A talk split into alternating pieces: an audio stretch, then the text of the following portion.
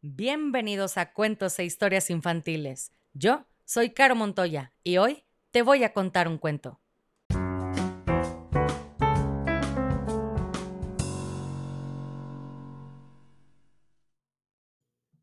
Y el cuento del día de hoy se llama La fórmula del doctor Funes, capítulo 17.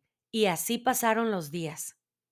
Este capítulo se lo dedico a Daniela Lucía Rodríguez, de 7 años, que vive en Santa Isabel, Puerto Rico, y que escucha cuentos en la mañana de camino a la escuela. Ella es una niña muy especial que le encanta ser feliz, amable y la ama un mundo, mami. Así que, Daniela Lucía, aquí va tu cuento. Y dice así. Las siguientes semanas transcurrieron lentamente. Nos acabamos las últimas gotas de la fórmula con la viejita a la que veíamos en su mecedora a través del telescopio y con el policía de la oficina de correos. Con la fórmula del doctor Moebius hicimos más caballitos, al detective de la tienda y a una jirafa del zoológico. Leímos en el periódico la misteriosa desaparición de un famoso juez, de un equipo completo de béisbol, de todas las personas que comían en un restaurante. Y también un grave problema que afecta a toda la ciudad. Muchos padres abandonan a sus hijos en la calle. Durante esos días fui varias veces al rincón con la nueva maestra de biología y escribí muchas páginas con la frase Debo estar atento en la clase de matemáticas. El señor Delgado siguió comiendo manzanas y la señorita Lucy, o más bien la niña Lucy, era ya una alumna regular de tercero de primaria. En cuanto a Pablo, la escuela empezó a aburrirlo. Lo que quería era investigar cómo hacer que nuestro caballito, el doctor Moebius, volviera a ser un hombre común y corriente. También quiso fabricar más fórmula para rejuvenecer, pero no pudimos conseguir uno de los ingredientes, las flores de jacaranda, porque ya no era temporada.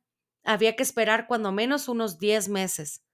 Aprendió a andar en bicicleta, dejó de interesarse por las noticias del petróleo, continuó tomando café por las mañanas y siguió teniendo siempre buenas ocurrencias e inventando nuevas fórmulas. Un día fabricó con huesos de durazno, pepinos, cochinillas y caca de conejo una fórmula para hacer que los pelones tuvieran pelo. Pero algo falló, porque aquellos a los que se las dio tenían que cortárselo una vez al día si no querían que la cabeza se les arrastrara por el piso. Otra vez intentó una asquerosa pócima con patas de pollo, uñas que él mismo se cortaba, espinas del rosal y telas de araña. Con ella hizo que los perros de la calle le salieran colas de alacrán, que fueron el terror de la ciudad durante algunos días, hasta que todos fueron apresados y llevados a las perreras y a la universidad para que los estudiaran.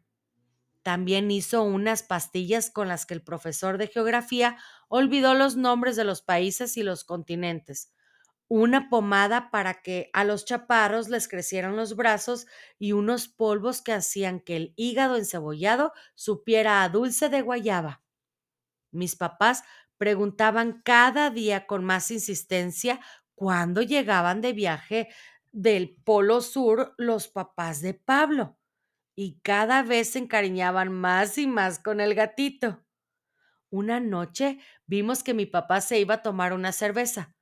Yo fingí que me tropezaba para hacer que se le cayera al piso.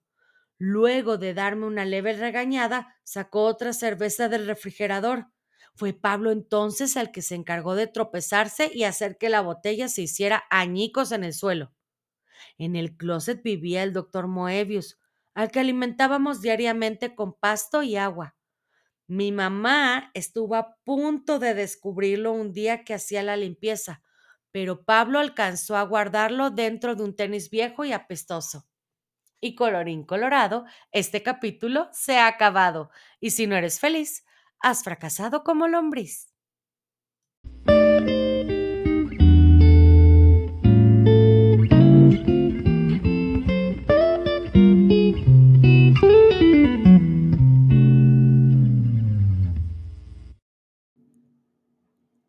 Si quieres escuchar tu nombre en una dedicatoria al principio del cuento, escríbeme por mensaje directo en Facebook o Instagram para conocer la dinámica. Me encuentras como cuentos e historias infantiles.